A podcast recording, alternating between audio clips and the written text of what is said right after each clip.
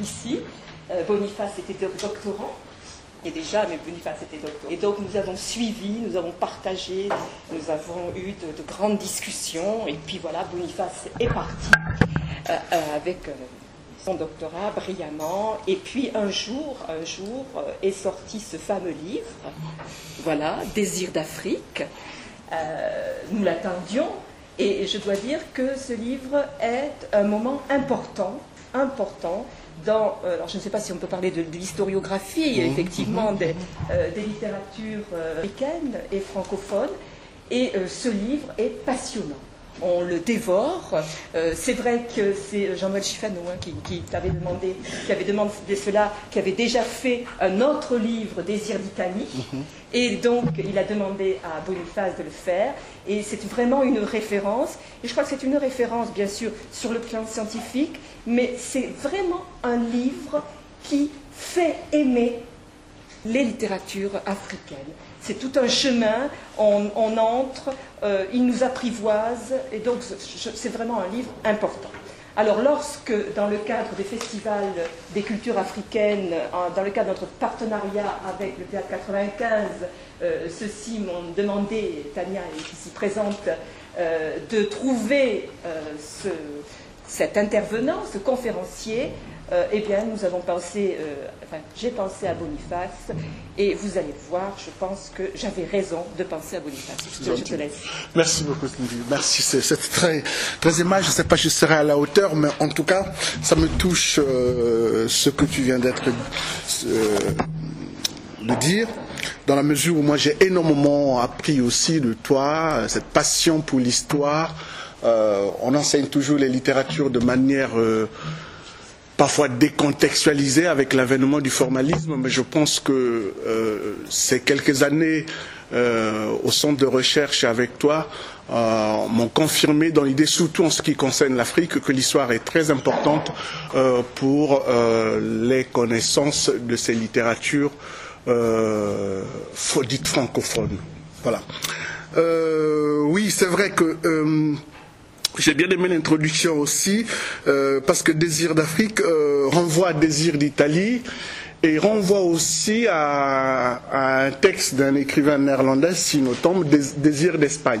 Je crois que Jean-Noël vraiment m'a euh, voulait, euh, pour sa collection, qui suscite énormément de débats, vous connaissez la collection Continent Noir euh, chez Gallimard, avoir ce panorama assez, vaste, en tout cas un petit panorama sur ces littératures africaines. Alors, c'est vrai que c'est une littérature jeune, vivante, une littérature dans laquelle les chercheurs côtoient souvent les écrivains. Alors, au, moment des débats, les ne sont pas toujours euh, d'accord avec l'approche, euh, on peut dire, euh, scientifique des chercheurs. Et pour composer ce livre, j'avais adopté une approche, disons, un peu hum, dialogique. Il y avait ma voix, la mienne, il y avait la voix de quelques africanistes, parce que je crois qu'ils font aussi partie de la mémoire de ces littératures.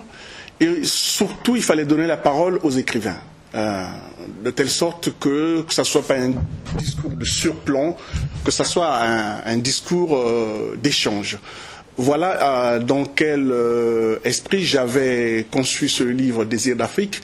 Et je voulais aussi associer hum, ce qu'on appelle la nouvelle génération, la notion de génération en littérature est très problématique. Mais en tout cas, je voulais bien que ce livre soit introduit par un aîné, quelqu'un que j'aime beaucoup, Amadou Kourman, le regretté Amadou Kourman, et ensuite par euh, un écrivain de la jeune génération, quelqu'un avec lequel je suis toujours euh, en dialogue, euh, qui est un écrivain togolais, Sami Tchak. Mais je voulais aussi associer quelques écrivains euh, la diaspora avec toutes les guillemets, parce que depuis euh, le manifeste de la créolité, euh, les écrivains des Antilles ne se reconnaissent pas dans les littératures africaines, parce qu'il y a l'histoire, l'histoire est passée par là.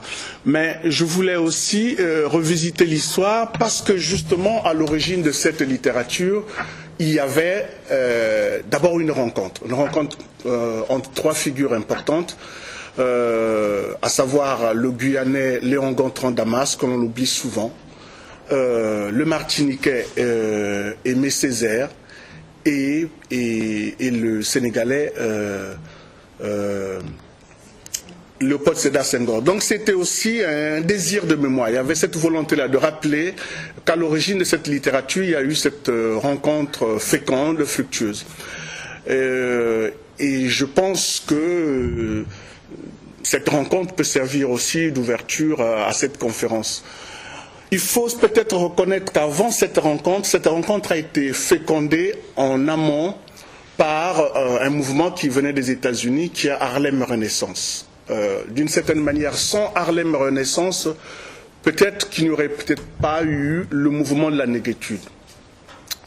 Euh, pourquoi? Mais parce que euh, les trois écrivains qui seront les pères de la négritude, à savoir Damas, Senghor et Césaire, étaient quand même des étudiants de l'Empire. C'était des gens de culture essentiellement euh, françaises, parce que c'était des Français, c'était à l'époque, euh, mais, mais des Français qui, euh, qui, arrivent en France dans une période assez mémorable, les années 30, surtout une date 31, qui est l'année de l'exposition coloniale.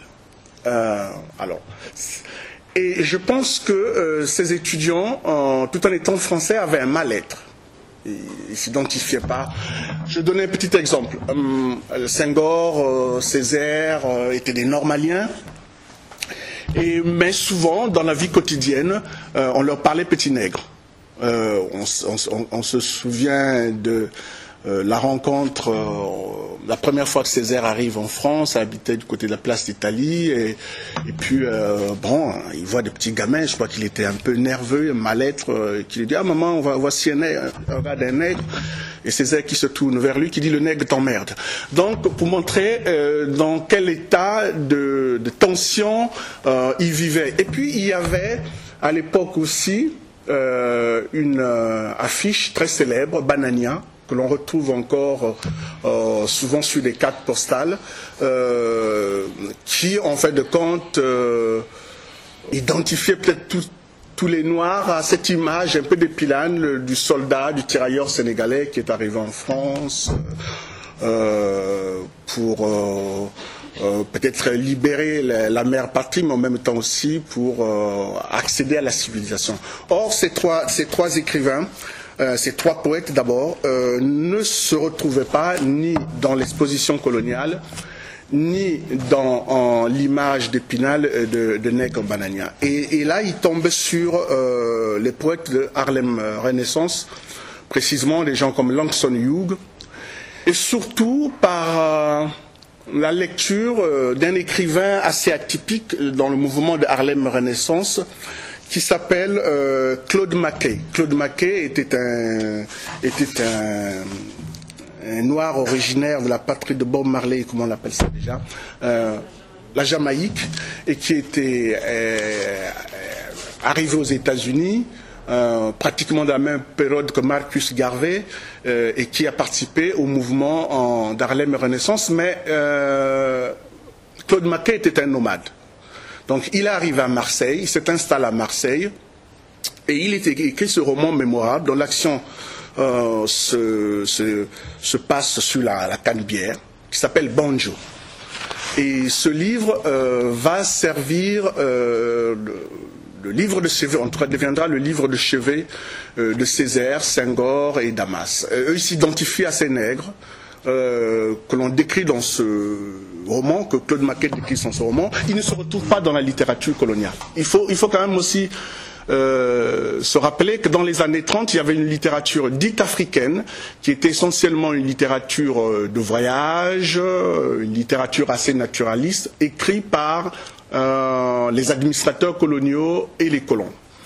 Donc, c'est très intéressant. Il faut aussi rendre hommage euh, justement par rapport à cette littérature coloniale, à une belle figure qui est René Marron. Alors René Marron, euh, c'était un Guyanais euh, qui était un administrateur colonial en Centrafrique. Alors, dans les années 20, ça c'est paradoxal, la plupart hum, des fonctionnaires coloniaux que l'on retrouvait en Afrique, c'était essentiellement des Français qui eux-mêmes avaient un problème d'identité avec la, comment dire, la République. je pense aux Bretons, donc je pense aux Corses, euh, je pense aux Alsaciens et je pense surtout aux, Français euh, de l'outre-mer. Donc il y avait beaucoup de, euh, des, Antillais qui se retrouvaient dans le cadre de la, colonisation en Afrique en tant qu'administrateurs coloniaux, mais tout en étant noirs. Donc c'était un statut assez complexe. Et, René Maran, lui, n'a pas pu, en, fait de compte, euh, euh, digérer euh, cette ambiguïté. Et il a écrit un livre qui s'intitule Batouala, véritable roman nègre. Alors ça c'est intéressant, c'est le sous-titre qui est, qui est si révélateur. Véritable roman nègre. Donc si, si Batouala est le véritable roman nègre, ça veut dire qu'il y a un autre roman nègre qui est un, on peut dire, un faux roman nègre. Euh, sans jeu de mots. Et ce livre euh, va obtenir le prix Goncourt et donc qui aura une grande résonance en 1921 et il va coûter le poste, euh, il va coûter sans doute la gloire, euh, il va rapporter la gloire à, son auteur, mais il va lui coûter le poste d'administrateur colonial.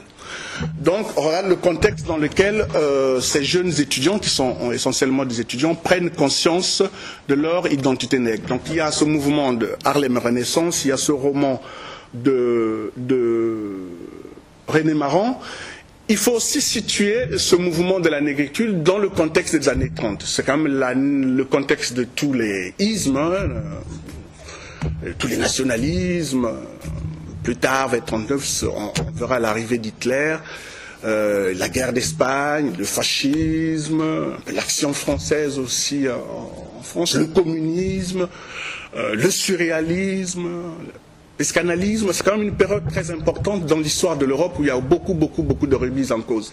C'est aussi l'époque euh, où l'on parle de l'art nègre, euh, avec euh, Picasso et, compagnie. C'est la période aussi où, où Josephine Baker règne sur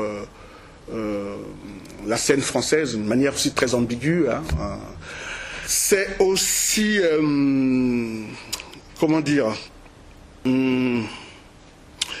Une période où euh, on redécouvre euh, quelques poètes oubliés, euh, Lautréamont, qui va servir souvent de livre de chevet à Césaire, mais surtout la découverte de l'anthropologie, l'ethnologie. Alors, outre Banjo, il y a un deuxième livre qui va marquer cette génération.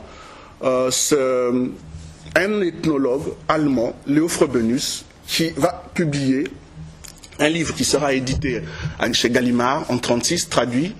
Euh, le livre s'intitule Histoire de la civilisation africaine. Or, dans les années 30, euh, euh, le mot en tout cas, civilisation et Afrique, c'est quasiment un oxymore. Et, et donc, ces, ces, jeunes étudiants à qui on, on avait raconter que leurs ancêtres étaient des Gaulois, qu'ils n'avaient rien inventé parce qu'ils n'avaient pas maîtrisé l'écriture ni l'histoire. Et voilà, voilà-t-il pas que euh, un ethnologue occidental euh, euh, allemand de surcroît publie ce livre Histoire de la civilisation nègre. Ce livre va être vraiment la Bible de, de ces jeunes poètes. Ce livre, je crois qu'il vient d'être réédité par euh, les éditions du Rocher. Euh, alors, c'est assez intéressant. L'autre aspect aussi, surtout dans le cas de Senghor, qui va influencer euh, sa négritude, ça peut paraître paradoxal, c'est la lecture de Barès, les déracinés, via Pompidou, qui est son ami et son condisciple, quelque part son mentor aussi.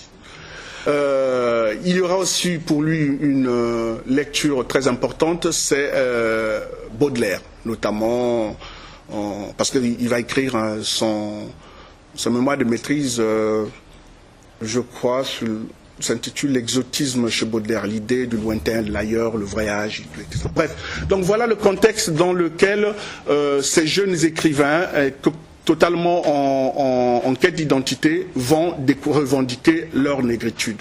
Donc, à l'origine de cette négritude, à l'origine de cette littérature, il y a une rencontre, peut-être assez fortuite, entre euh, ces trois nègres. À l'époque, on parlait des, nègres, les questions nègres. Un Africain, un Guyanais, euh, qu'on oublie souvent, et puis euh, un Africain. Donc, ils vont, en fin de compte, revendiquer leur négritude. C'est tout simplement euh, se servir de ce mot nègre qui a une connotation euh, très péjorative et puis l'embellir. Dire tout simplement black is beautiful. S'il faut résumer la négritude, c'est tout simplement ça. Alors, tout ce mouvement euh, sera quelque part encore oral, mais il y aura un texte très important de, de, Senghor qui s'appelle Ce que l'homme noir apporte. C'est un texte de 37. Et dans ce texte, il a une très très belle formule euh, où il dit assimiler, mais non être assimilé. Il s'agit pour eux d'assimiler la, culture occidentale euh, pour euh, se retrouver avant de s'ouvrir au monde, la fameuse civilisation de l'universel de, de Senghor plus tard. Donc voilà, la guerre arrive, Senghor est enrôlé dans l'armée comme tirailleur sénégalais. Euh, Damas va travailler à la radio. Euh, Césaire rentre euh, aux Antilles, en Martinique. il, deviendra professeur avec sa femme Suzanne Césaire. Et puis il crée une revue qui est une revue tropique. Et c'est dans cette revue que Césaire va publier des extraits du cahier d'un retour au pays natal. Et vous savez un peu l'histoire euh, de ce texte euh, qui sera connu grâce à Breton qui fuyant en, comment dire les nazismes euh, en route vers les États-Unis fait escale en Martinique et arrive dans une mercerie devant un comptoir trouve la revue Tropique et et dans lequel il y a des extraits du cahier d'un retour au, pays natal, demande à rencontrer l'auteur, donc Césaire, et, ensuite il se dirige à New York. Et donc la première euh, publication, on peut dire officielle, de cahier d'un retour au pays natal euh, a lieu euh, à New York. Et la première traduction, c'est Benjamin Perret qui va la faire parce qu'il était au Mexique. Et ensuite, le cahier sera publié à, Cuba. Et plus tard, à la fin de la guerre, il sera euh, réédité euh, à Paris, notamment à présence africaine. Donc à la fin de la guerre, euh, ils sont tous poètes, ils ont déjà publié. Et il y a une troisième personnalité dans l'histoire de cette littérature qu'on oublie souvent, c'est Alioune Diop, qui lui va créer la revue Présence africaine et la maison d'édition Présence africaine 47-48. Et, donc le cahier sera réédité euh, chez Présence africaine en ce moment-là. Il faut peut-être aussi euh, signaler euh, évidemment la présence en 48 de la publication plutôt de l'anthologie de la poésie nègre et malgache de Senghor qui va servir de, de manifeste à la négritude. pas l'anthologie en tant que telle, mais plutôt euh, la préface de Sartre, Orphée noir. En fait de compte, euh, alors cette anthologie a toute une histoire qui est assez intéressante dans euh, le cadre de la relation entre la France et l'Afrique. L'anthologie avait été commandée à Senghor par un historien du Maghreb qui s'appelle Charles-André Julien. et parce qu'en 1948, il voulait commémorer euh, le centième anniversaire de l'abolition de l'esclavage. Bon, avec aussi on soumet tous les réseaux francs-maçons, etc. Et oui, oui. Et puis, bon, euh, on voulait aussi célébrer Schulcher. Et, donc, euh, il demande à Césaire de composer cette anthologie qui, quelque part, s'inscrit dans le droit fil de l'anthologie euh, de, la littérature nègre de l'abbé Grégoire. Et donc il demande à Césaire de composer cette anthologie, anthologie de la poésie nègre et malgache.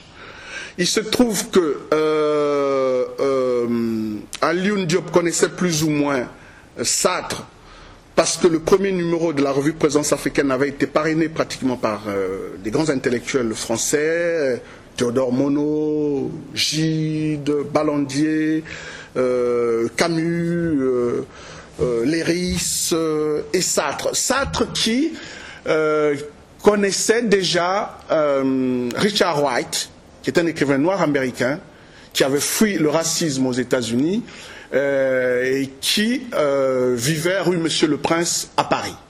Et donc, par le biais de Richard White, qui fréquentait vraiment Sartre, parce que si vous lisez Qu'est-ce que la littérature de Sartre, il y a des, passages consacrés à Richard White. Et Sartre va donner donc à, cette anthologie la célèbre préface Orphée Noir, qui va servir de manifeste à cette littérature africaine. C'est vraiment à partir euh, de, de Noir, à partir de cette anthologie de la poésie nègre et malgache qu'on commence à parler de euh, la littérature euh, africaine et de la négritude, plus précisément. Parce que vraiment, le manifeste, c'est ce texte de Sartre. Alors, comme, toutes les préfaces de Sartre, le texte est très, très ambigu. Euh, que dit Sartre dans, ce manifeste? La première chose, c'est une inversion de regard. Ça, c'est très important. Jusqu'à présent, le nègre était regardé, et, et cette fois-ci, c'est lui qui regarde. Il a été jusqu'à présent l'objet du discours, et il devient le sujet du discours. Donc cette prise de la parole, s'appelle Les torches noires nous regardent. Euh, c'est la première euh, idée de, cette anthologie. La deuxième, euh, c'est celle de dire, d'identifier la démarche des poètes de la négritude à celle d'Orphée.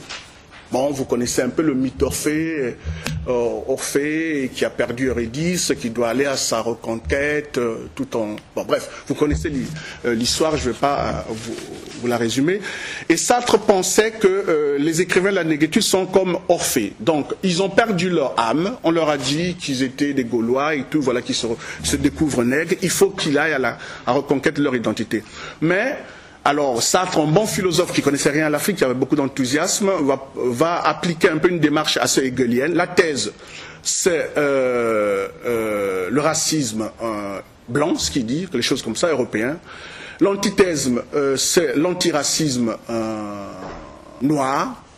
Et on ne va pas s'arrêter à, ce face-à-face, il faut aller vers la synthèse. Et la synthèse, c'est, euh, comment dire, la fraternité universelle euh, qui sera à, l'avènement du communisme. Il faudrait que les écrivains euh, de la négritude s'associent au prolétariat euh, pour renverser le méchant capitalisme et créer une, fraternité.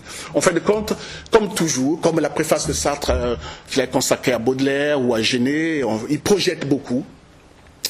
Et il, n'a pas compris que c'était tout simplement une démarche des littéraires, une, démarche identitaire, il n'y avait pas d'enjeu politique dans cette quête des écrivains de la négritude.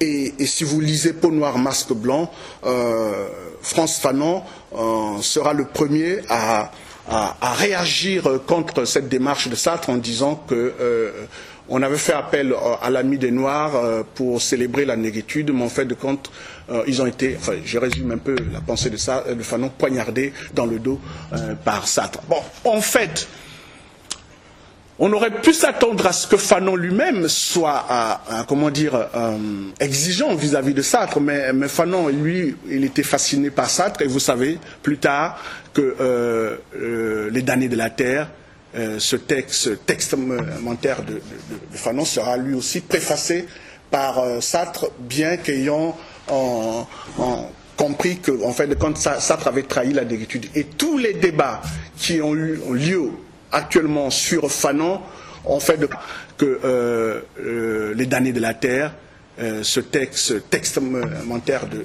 Fanon sera lui aussi préfacé par Sartre, bien qu'ayant compris que, en fait, quand Sartre avait trahi la négritude. Et tous les débats qui ont eu lieu actuellement sur Fanon ont fait que les damnés de la terre, euh, ce texte testamentaire de, de, Fanon sera lui aussi préfacé par euh, Sartre, bien qu'ayant en compris que, en fait, de compte, Sartre avait trahi la dégritude. Et tous les débats qui ont eu lieu actuellement sur Fanon ont fait que euh, euh, les damnés de la terre, euh, ce texte testamentaire de, de, Fanon sera lui aussi préfacé par Sartre, bien qu'ayant en, compris que, en fait, de compte, Sartre avait trahi la dégritude. Et tous les débats qui ont eu lieu actuellement sur Fanon ont fait de que euh, euh, les damnés de la terre, euh, ce texte testamentaire de, de,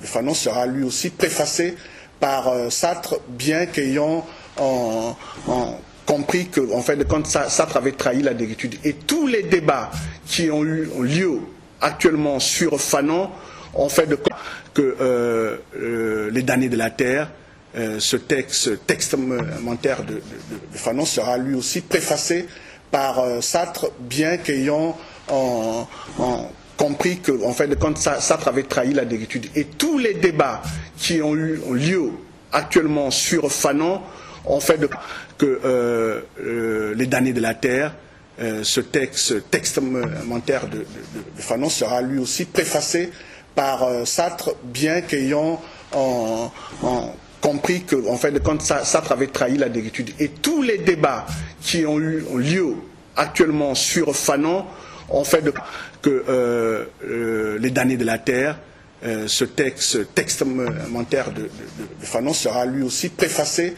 par Sartre, bien qu'ayant en, compris que, en fait, de compte, Sartre avait trahi la dégritude. Et tous les débats qui ont eu lieu actuellement sur Fanon ont fait de que euh, euh, les damnés de la terre, euh, ce texte testamentaire de, de, Fanon sera lui aussi préfacé par Sartre, bien qu'ayant compris que, en fait, de compte, Sartre avait trahi la dégritude. Et tous les débats qui ont eu lieu actuellement sur Fanon ont fait que euh, euh, les damnés de la terre, euh, ce texte testamentaire de, de, Fanon sera lui aussi préfacé par Sartre, bien qu'ayant en, en, compris que, en fait, de compte, Sartre avait trahi la dégritude. Et tous les débats qui ont eu lieu actuellement sur Fanon ont fait